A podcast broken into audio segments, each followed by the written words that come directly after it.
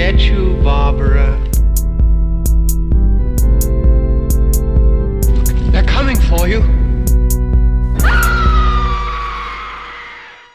Hallo und herzlich willkommen zur 19. Episode von Devils and Demons. An meiner Seite ist natürlich wieder Pascal. Hallo Pascal. Hallo. Und ich bin der Christian. Ähm, bevor wir uns nächste Woche ähm, zu unserem 20-jährigen Jubiläum ähm, einem großen Meisterwerk widmen, äh, wollen wir heute mal das volle Kontrastprogramm starten dazu. Und äh, es ist ja bisher in unserem Podcast des Öfteren schon der Fall gewesen, dass ich dir, Pascal, Hausaufgaben sozusagen aufgegeben habe mit äh, Filmen, mhm. die wir besprechen, die du vorher noch nicht gesehen hast. Und ich habe so die vage Vermutung, dass die heute Epi heutige Episode und der damit verbundene Film vermutlich die bis dato schwierigste Hausaufgabe war, die ich dir bis dato aufgegeben habe. Oh, schwierig ist relativ. Also, ähm, also in der Hinsicht jetzt qualitätstechnisch würde ich, ist definitiv eine der, wenn nicht die schlechteste bisher. Wobei eigentlich ist es ziemlich sicher. Aber wiederum hatte der dann andere halt, ja, sag ich mal so, Qualitäten, die es dann schon fast wieder unterhaltsam gemacht haben, den zu gucken.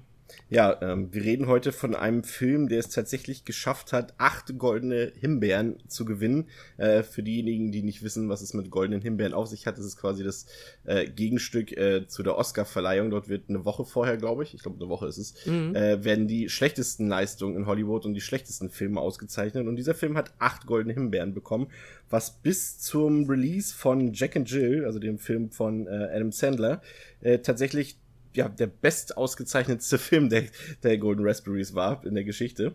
Ähm, und äh, die Hauptdarstellerin dieses Films hat es tatsächlich geschafft, gleich zwei dieser begehrten oder eher weniger begehrten goldenen Himbeeren zu gewinnen. Ähm, wie das passieren kann, das ähm, deutet der Pascal jetzt schon mal in seiner Inhaltsangabe an, die er natürlich fein säuberlich wieder für euch vorbereitet hat. Aber vorher sollte ich vielleicht noch erwähnen, dass wir heute über den Film I Know Who Killed Me reden aus dem Jahre 2007 äh, im deutschen Verleih Ich weiß, wer mich getötet hat. Genau. Pascal, worum geht's?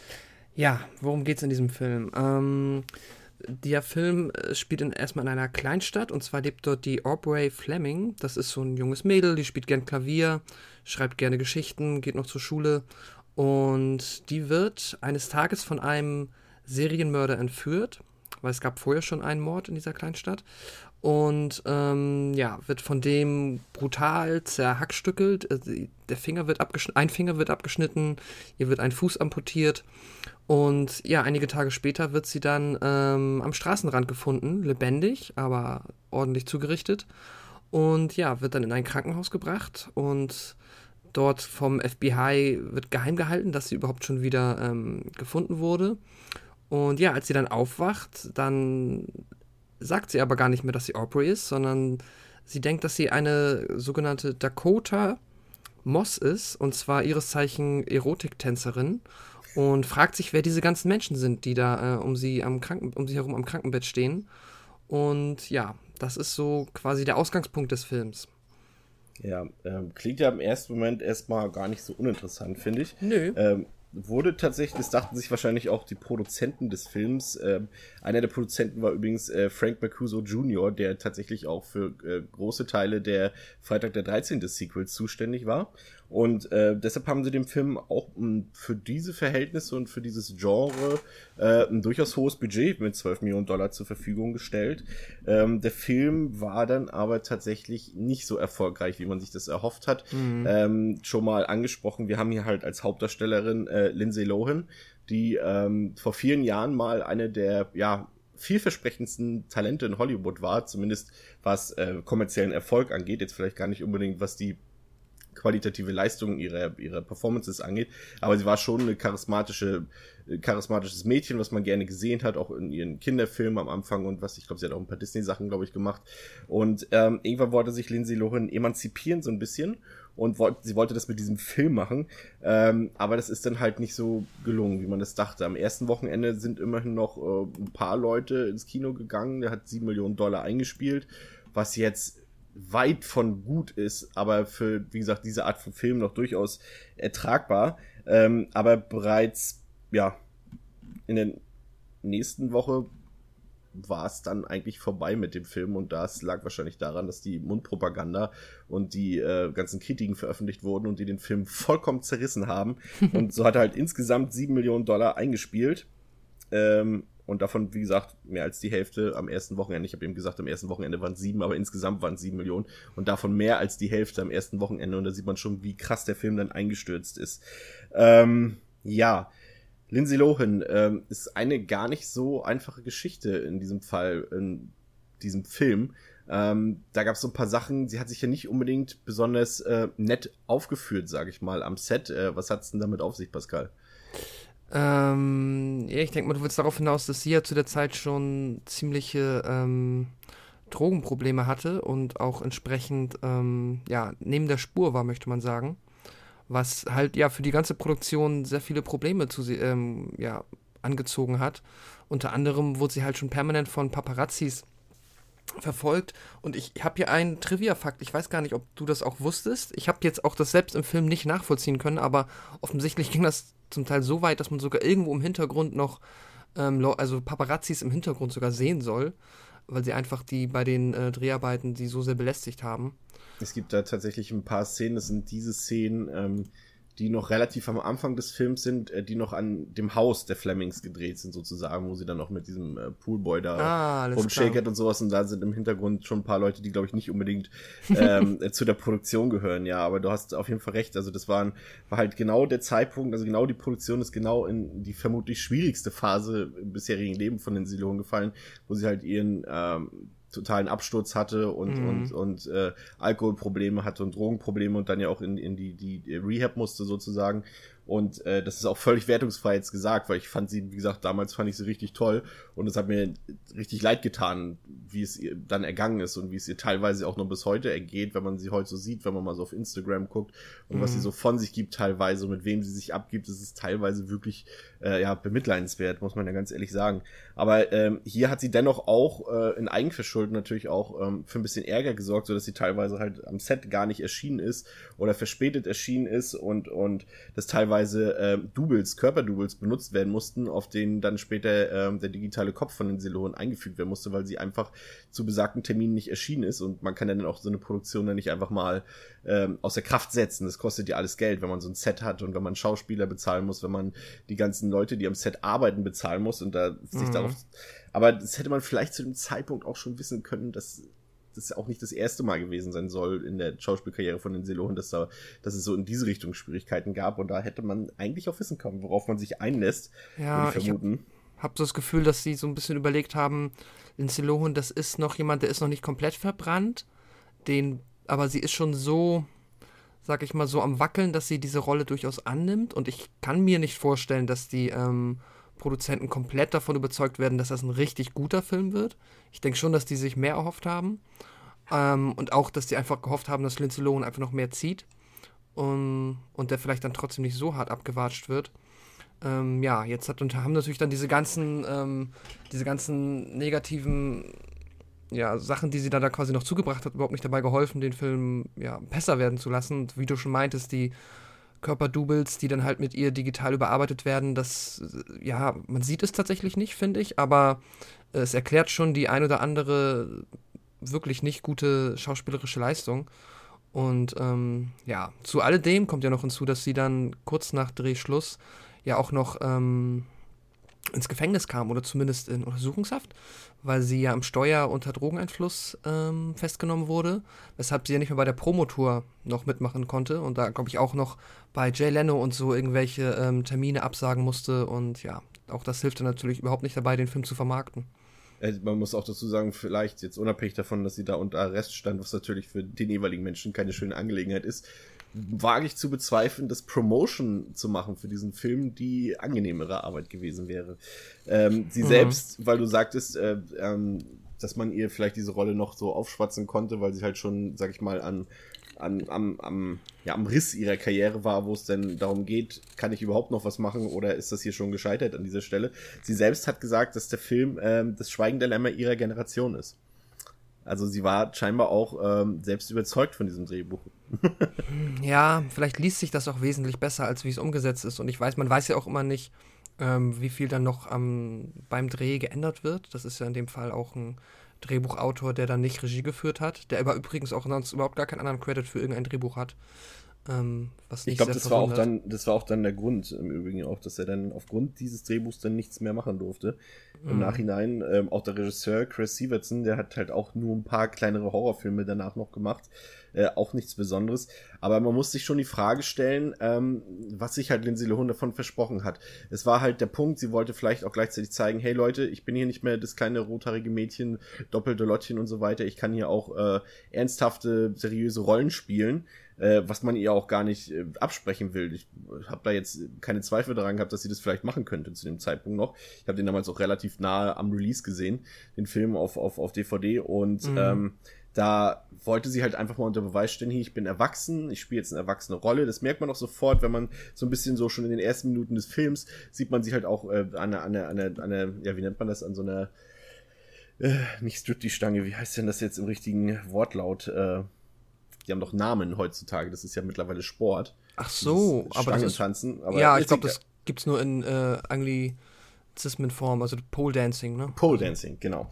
Und und ähm, und sie dort auch freizügig äh, umher tanzt und so weiter. Und das ist man schon, wenn man sie halt aus äh, aus ihrer Jugend kennt, äh, ist man mhm. schon überrascht, okay, ja, okay, das ist jetzt was für erwachseneres Publikum und sie zeigt sich jetzt Erwachsene, aber gleichzeitig äh, spielt sie halt so eine eigentlich Striptease-Tänzerin, ähm, aber gleichzeitig lässt sie sich halt in den Vertrag schreiben, ähm, dass sie auf gar keinen Fall irgendwelche Nacktszenen äh, drehen wird, weshalb schon dieses dieses Pole Dancing oder dieses Stripty Burlesque Dancing, was auch immer das dann am Anfang sein soll, äh, schon äh, absurd wirkt, weil sie mhm. tanzt halt dort in einem Stripty Schuppen, aber sie zieht sich nicht aus. Also das ist vollkommen okay, wenn sie das nicht macht und das äh, weiß ich nicht, ich habe da jetzt auch nicht war jetzt nicht versessen auf das zu sehen, aber das passt halt dann überhaupt nicht zu dieser Figur, die sie da spielt. Ja, absolut. Ähm, das wirkt sehr, ähm, ja, also ich meine, wenn die schon mit Digitaltechnik arbeiten, naja, aber gut, das gehört, ist dann wahrscheinlich auch nicht erlaubt, wenn man sich das in den Vertrag schreiben lässt. Ja.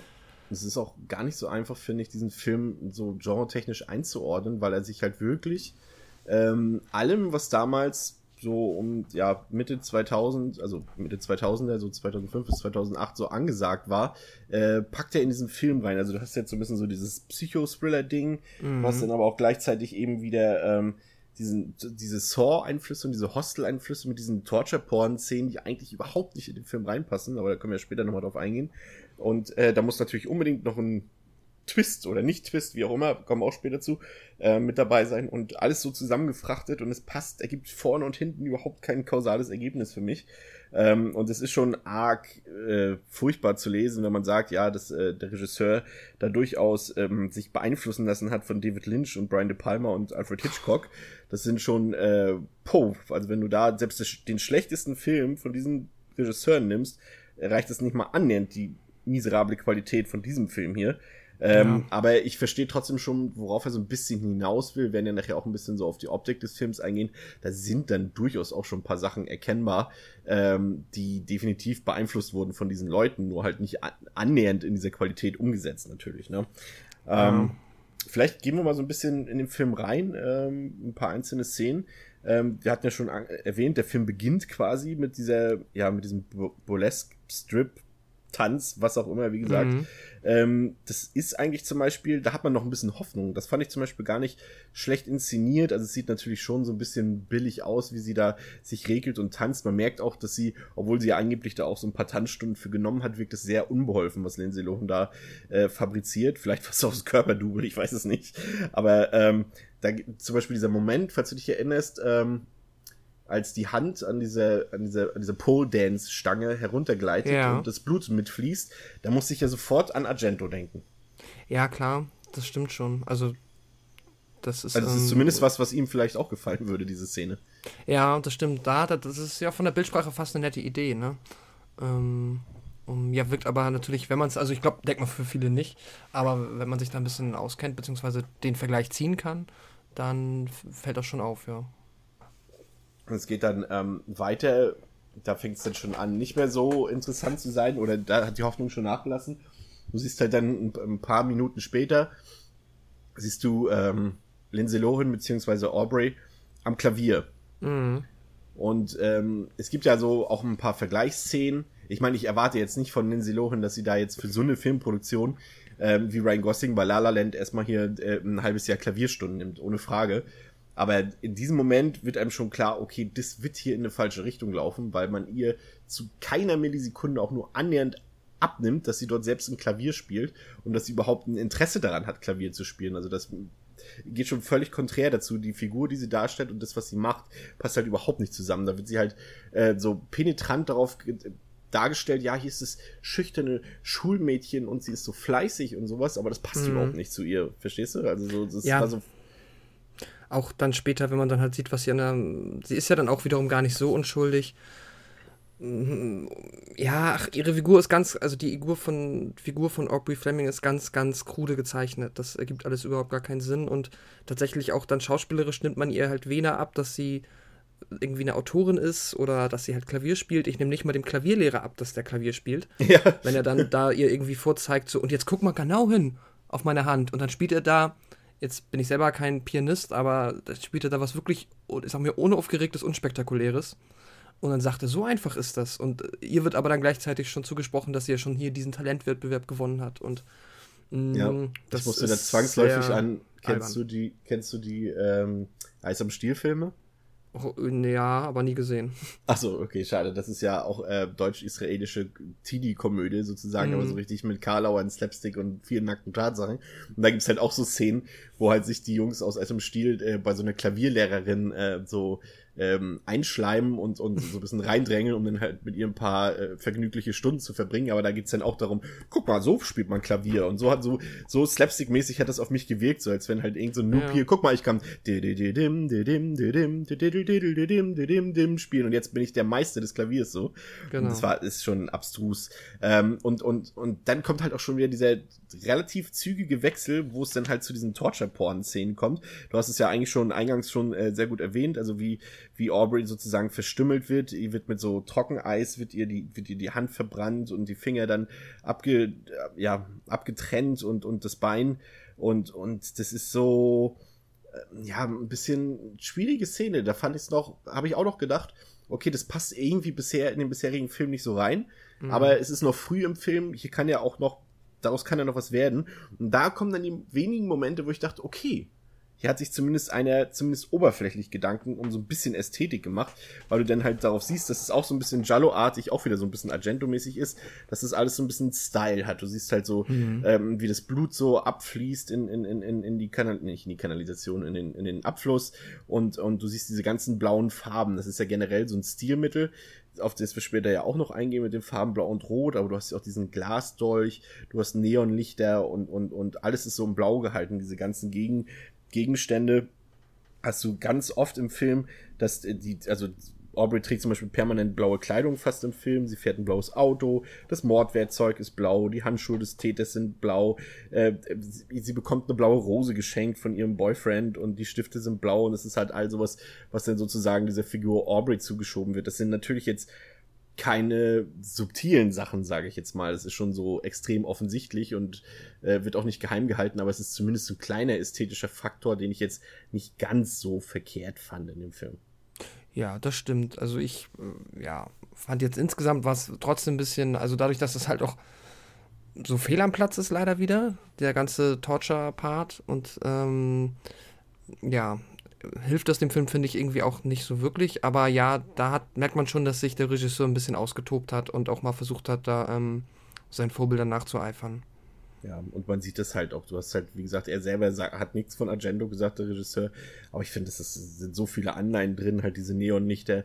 Du hast halt auch wieder das, was wir zum Beispiel im, im letzten Podcast mit, vorletzten Podcast mit Herrn Stiegelegger gehabt haben, mit diesem äh, Damsel in Distress, mit der Jungfrau mm. Nöten, was ja sehr oft bei, bei Argento ist oder beim italienischen Giallo. Du hast die Darstellung der Gewalt, die, die immer so ein bisschen over the top wirkt, die viel zu drastisch für den eigentlichen Inhalt des Films wirkt, was du ja auch bei den Argento-Filmen hast. Du hast den Killer in Handschuhen und du hast halt auch dieses, dieses, ähm, ähm, der ist mir jetzt bestimmt böse, der Herr Dr. Stieglegger, wenn ich auch, wenn ich sein, seine Theorie des performativen Kinos jetzt bei diesem Film anwenden will. aber, aber ich finde auch, dass der Film hier tatsächlich mehr Wert auch auf einzelne Set-Pieces legt, als ein, ein so ein gesundes, nachvollziehbares Grundgerüst äh, darstellt, sozusagen. Also das sind auch einzelne Szenen, die so ein bisschen aus diesem, also der Film ist eine Katastrophe, da sind wir uns ja, können, das können wir ja, ist ja kein ja. Geheimnis, das hört man ja auch schon. Aber es gibt halt so hier und da so ein paar ganz kleine Lichtblicke, die immer noch schlecht sind, aber halt in diesem katastrophalen Gesamtbild so ein bisschen herausragen. Und das sind dann immer so die, wo man denkt, okay, hier hat er sich audiovisuell ein paar Gedanken gemacht, hier wurde irgendwas versucht zu inszenieren. Und ja, ich meine, das ist immer noch weit von, von, von, von gut entfernt, aber man sieht zumindest, dass er sich Gedanken gemacht hat, aber das halt alles andere schief gegangen ist. Ne?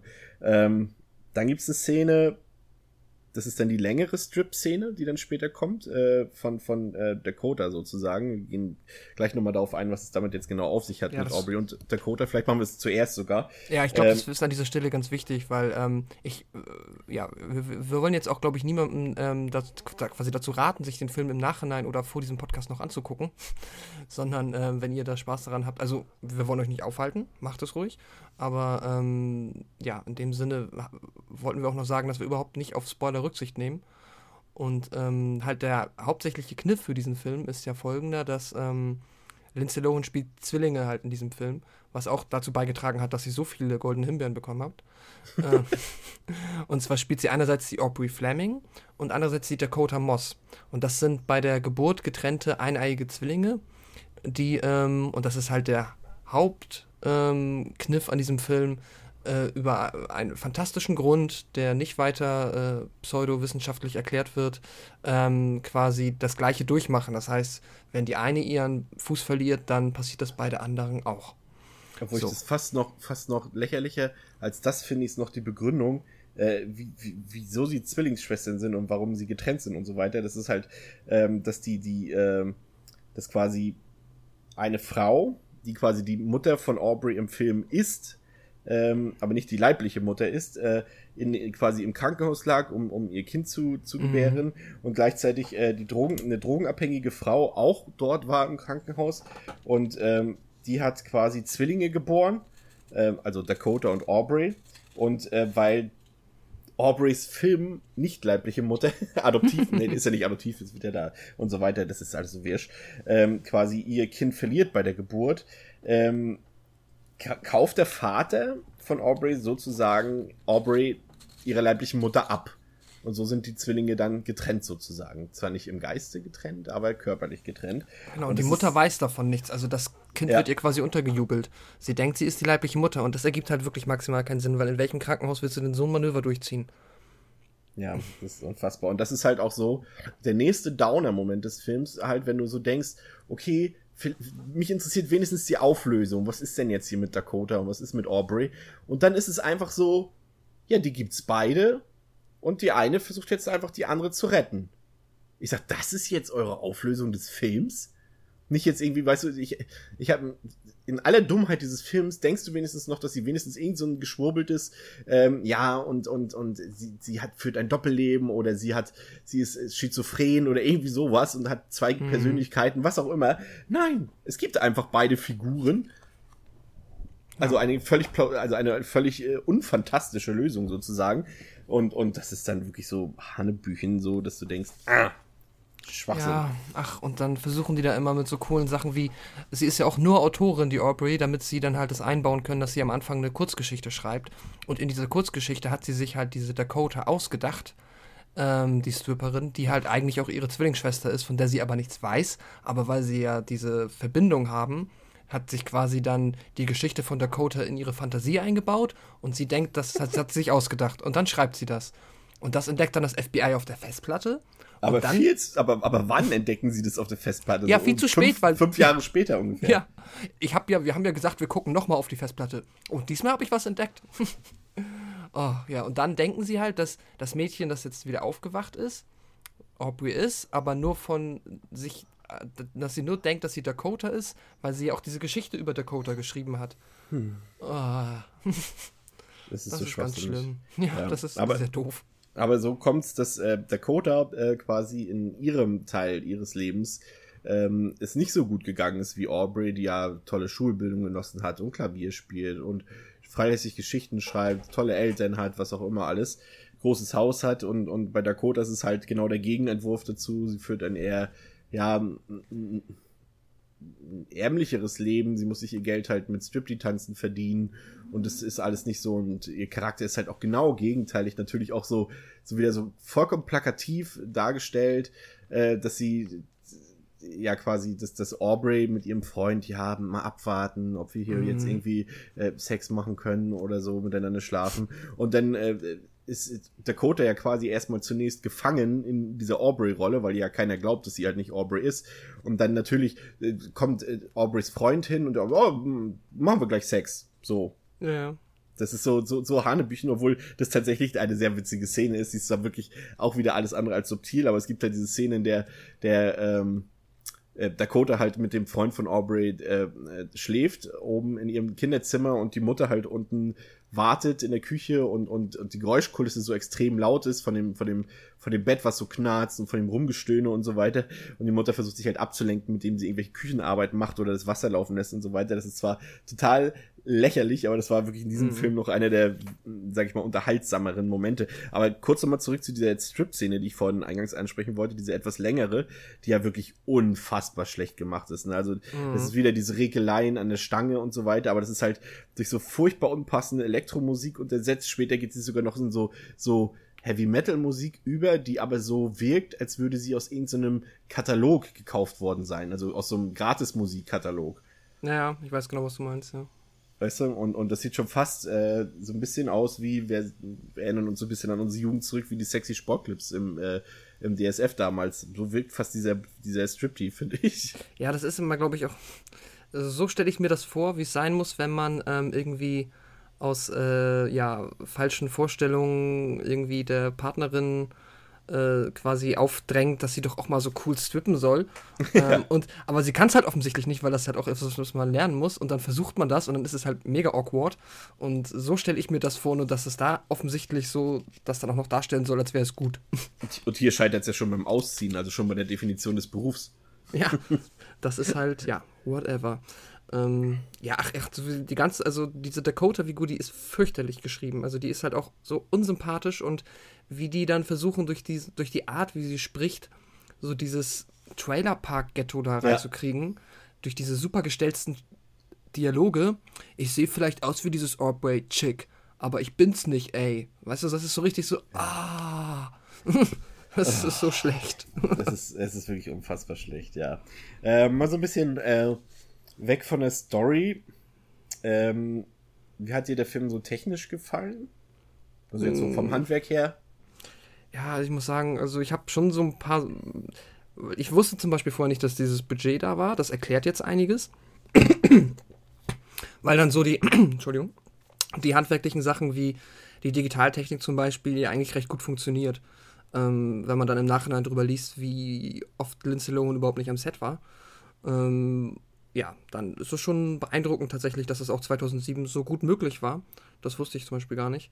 Und auch, dass sie ja ähm, die ganzen Amputationen und so Sachen doch öfter mal sehr deutlich zeigen. Das sah eigentlich ganz gut aus. Ne? Ja, also, natürlich. auch mal so gefragt. Sah nicht gut, sah natürlich gut aus, nicht gut aus, sah übel aus, aber war ja. gut gemacht, ja. Genau, also das hätte ich, das sieht, sah aus wie ein Mensch, der jetzt halt keinen rechten Fuß mehr hat, obwohl Lindsay Lohan den natürlich definitiv noch hatte. Ähm, das war solide gemacht, da kann man sich nicht beschweren und ähm, ja, von diesen, mh, ja, also ist immer so technisch ist es halb okay, aber dann ist es halt auch vom Pacing, was ich ja eigentlich auch schon wieder so ein bisschen ins Technische ziehen würde. Also der Schnitt ist halt fürchterlich. Ja. Weil das, der ist so oft so langweilig, der Film. Und die unspektakulärsten Szenen werden schon wieder ohne Ende in die Länge gezogen. Und vor allem der, der Film, das ist einer der Filme, was man heute kaum noch sieht, in Spielfilmproduktionen, der hat halt diese Überblendung, wo halt so Bild in Bild ineinander übergeht. Ach, die weichen diesen, Blenden, ja, ja, das hast du wirklich Blenden, halt eigentlich genau. gar nicht mehr. Ähm, aber naja.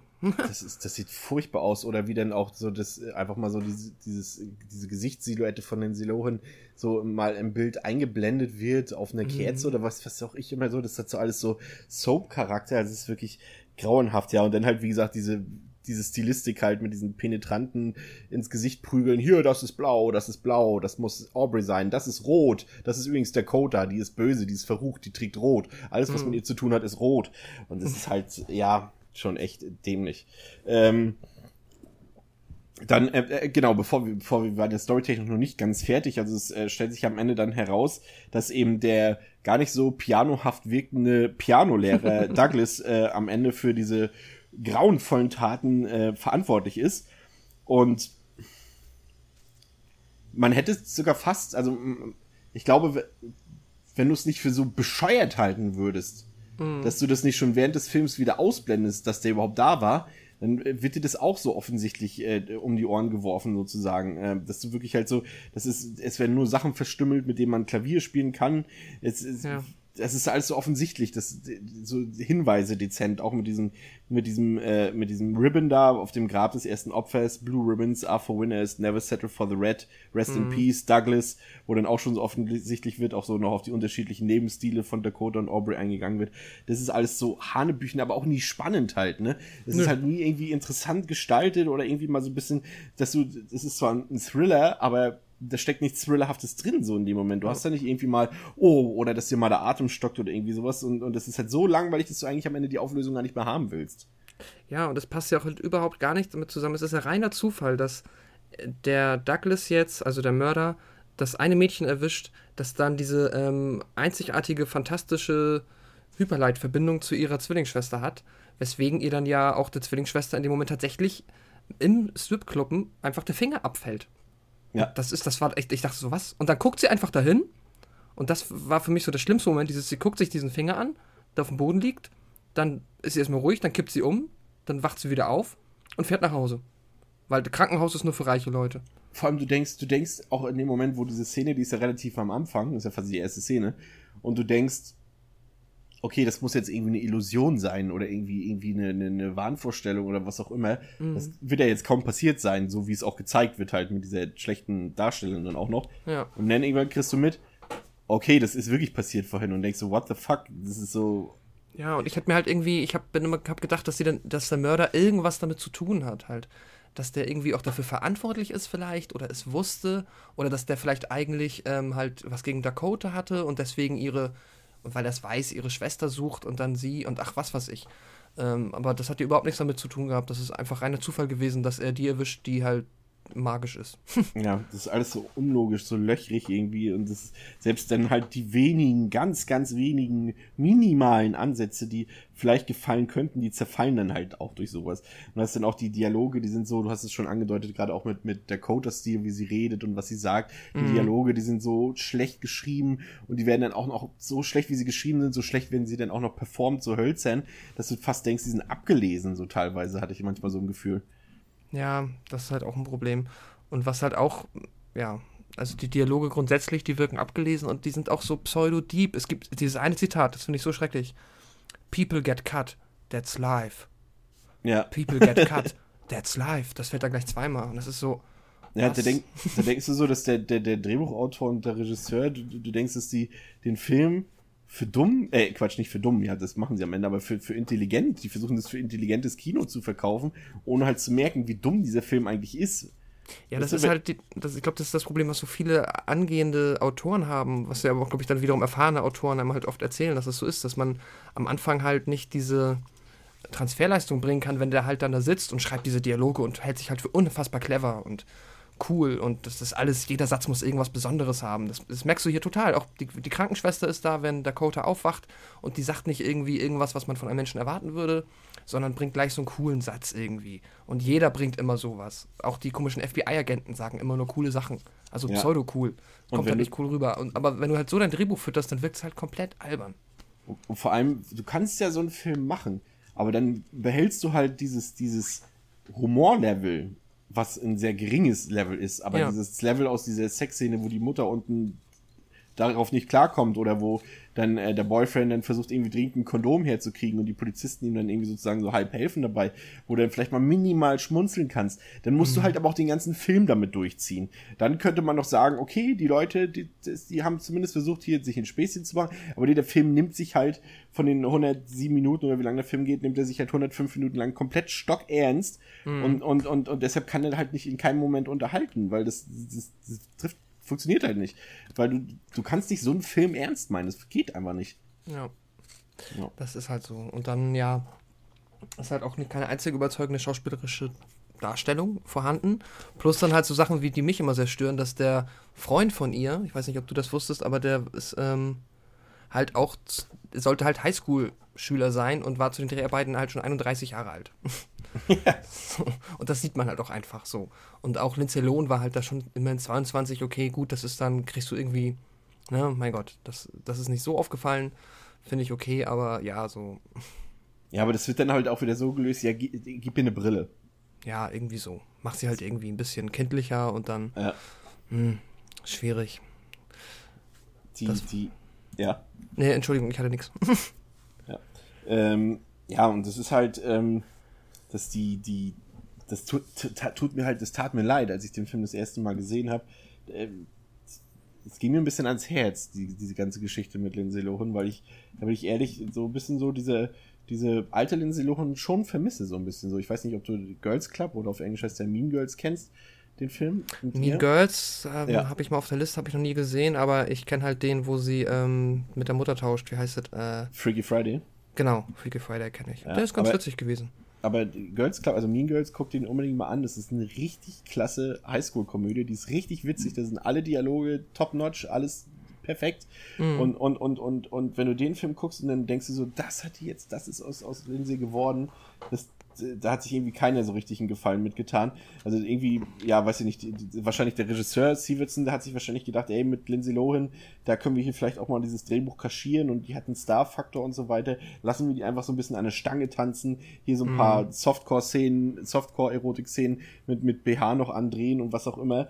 Und, und ja, das ist Leid für dich als Zuschauer, aber gleichzeitig empfindest du halt auch Mitleid mit den Beteiligten so ein bisschen. Das ist alles so, so überambitioniert und, und so auch selbst überschätzend teilweise, sowohl jetzt beim Regisseur als auch beim Autor, als halt auch bei den, äh, bei der Hauptdarstellerin.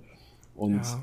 Man sieht halt den Plan, der dahinter gesteckt hat, ne? Du hast irgendwie unbekannten Regisseur, unbekannten Drehbuchautor, ähm, und die Idee ließ sich dann vielleicht für den Produzenten ganz witzig.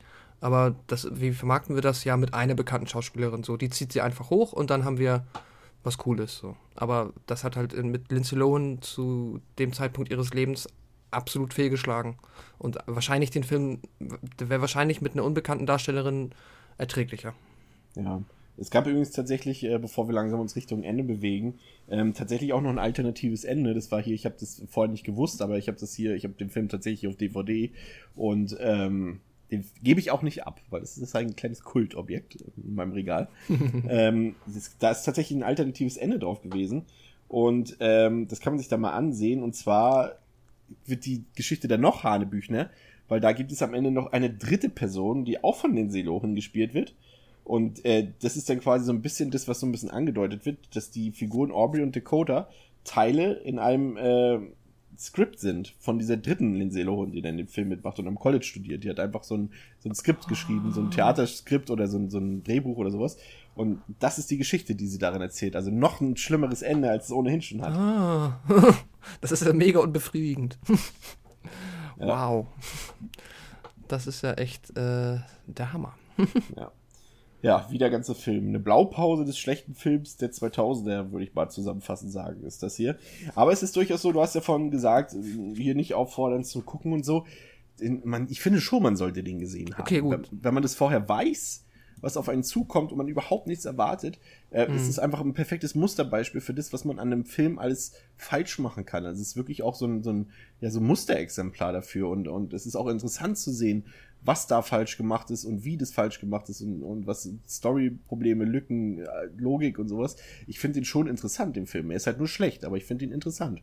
Ja, ich kann mir auch voll gut vorstellen, dass das ist so ein typisches Beispiel, was sie vielleicht an Filmhochschulen zeigen, so ganz klar unter dem äh, Aspekt aus Fehlern lernt man und ähm, gehen wir einfach mal diesen Film durch und jeder schreibt auf, was er sieht, was falsch läuft und dann kann man da bestimmt eine Menge rausziehen. Und wenn man sich halt auch für Filme auf der, in der Hinsicht einfach nur interessiert, ist das schon interessant, bestimmt. Ja. Und ja, und, und manchmal ist er halt auch so schlecht, dass es schon lustig ist. Und ich meine, der Film hat acht goldene Himbeeren gewonnen. Ich meine, hallo?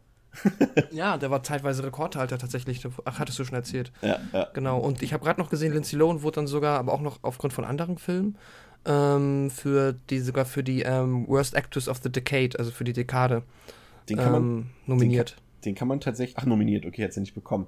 Den kann man tatsächlich, wenn man den bekommt, auch wieder ausgleichen. Das war nämlich, äh, Sylvester Stallone hat den auch mal bekommen, irgendwie Worst Actor of the 90s oder sowas, glaube ich, oder 2000er, ich weiß nicht genau. Nein. Aber durch, durch seine Leistung in Creed wurde das aufgehoben und das, da kriegst du dann auch ein, richtig eine Urkunde für oder einen Pokal oder sowas, dass das, dass das erlöscht ist und du sozusagen das, dein Gewissen wieder reingemacht hast mit dieser Leistung und das alles vergessen ist, was du vorher kaputt gemacht hast sozusagen.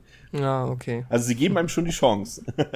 ja, mein Gott. Ich meine, das ist ja auch, gibt ja so viele Schauspieler, die haben es verkraftet. Hier äh, Haley Berry und so, mein Gott, who cares, ne?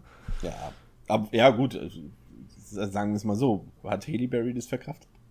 Wo Weiß sieht man nicht. sie heutzutage noch? Ähm, also ah, ah, ist, sie wird jetzt bei, ähm, warte mal, oh nee, ich habe sie doch in einem Trailer gesehen am Samstag erst. War das Mord im Orient Express? Nee, in einem anderen Trailer, glaube ich. Nee, da war es nicht. Aber wo es jetzt sonst, weiß ich gerade auch nicht. Ja, aber, aber man hat Vielleicht sie schon, dafür, dass sie mal Bond, gut, Bond-Girls haben es eh immer nicht besonders leicht im Filmbusiness, aber dafür, dass sie mal wirklich gehypt war zwischenzeitlich, ähm, kam da auch nicht so viel. Sie hat ja auch nicht so viel Gutes gemacht. Aber es soll ja jetzt auch kein Haley Berry Cast sein, aber äh, für Lindsay Lohan war es halt wirklich der absolute Karriereknick, dann halt in Kombination mit ihren, mit ihren Süchten sozusagen und ihren, ja, hat sie nicht auch geklaut zwischendurch? Wurde sie nicht nur erwischt? Davon weiß ich nichts. Ich bin nee, auch, ich will auch nichts so, Falsches sagen. Ja, ja also, ja. Also mir tut's halt ein bisschen leid. Ich hätte gerne gesehen, wie sich die Karriere von ihr weiterentwickelt hätte. Und sei es nur, wenn sie irgendwelche seichten Komödien irgendwie gespielt hätten, wie viele andere in ihrem Alter, die damals mal Ruhm hatten oder sowas. Aber mm. naja, so ist es halt. Ja, ähm, vielleicht wird das ja noch mal was irgendwie in fünf Jahren oder so dann als. Ja, aber es wurde ja nicht besser. Sie hat ja danach, da können wir mal gleich noch die Querlinks dazu setzen. Sie hat danach noch äh, von Paul Schrader, dem Film, äh, der Taxi Driver damals auch geschrieben hat, hat sie in dem Film The Canyons mitgespielt, wo sie zusammen mit einem Pornodarsteller auch so eine, so eine das ist fast genau dasselbe, auch so mit Halbnacktszenen und sowas. Ich glaube, da sind dann sogar Nacktszenen schon mit drin, da war sie richtig verzweifelt, glaube ich. Und, mhm. und, und auch noch diese, diesen Film, den sie gedreht hat, äh, diesen TV-Film, wo sie die, ähm, Elizabeth Taylor spielt und äh, auch so, das sind, hat IMDb-Wertung von 1,9 und sowas alles. Das will man alles nicht sehen und das ja, man, ja, ist schwierig. Also für jemanden, der mit, mit Lindsay Lohan aufgewachsen ist, ist, tut man sich in der Tat sehr schwierig mit solchen Sachen. Aber was soll's. Ähm, wir haben uns heute in Vorbereitung dieses Podcasts wahrscheinlich auch schwierig getan. ähm, aber das wird nächste Woche zum Glück alles etwas eleganter wieder, weil da werden oh ja. wir uns mit einem der absoluten Meisterwerke, mit einem der legendärsten Horrorfilme aller Zeiten beschäftigen. Mhm. Äh, wie immer gibt's dann Ende der Woche einen kleinen Teaser bei uns auf Twitter, Devils and Demons at Devils and Demons mit dreien statt E's, sehr kompliziert. Oder bei uns im Blog oder vielleicht demnächst auch auf Facebook. Hat Pascal genau. versprochen. ja, jetzt, jetzt muss ich es ja machen. machen. Okay, dann bis zum nächsten Mal. Danke fürs Zuhören. Ich hoffe, es hat euch Spaß gemacht. Auf Wiederhören bei Devils and Demons. Bye.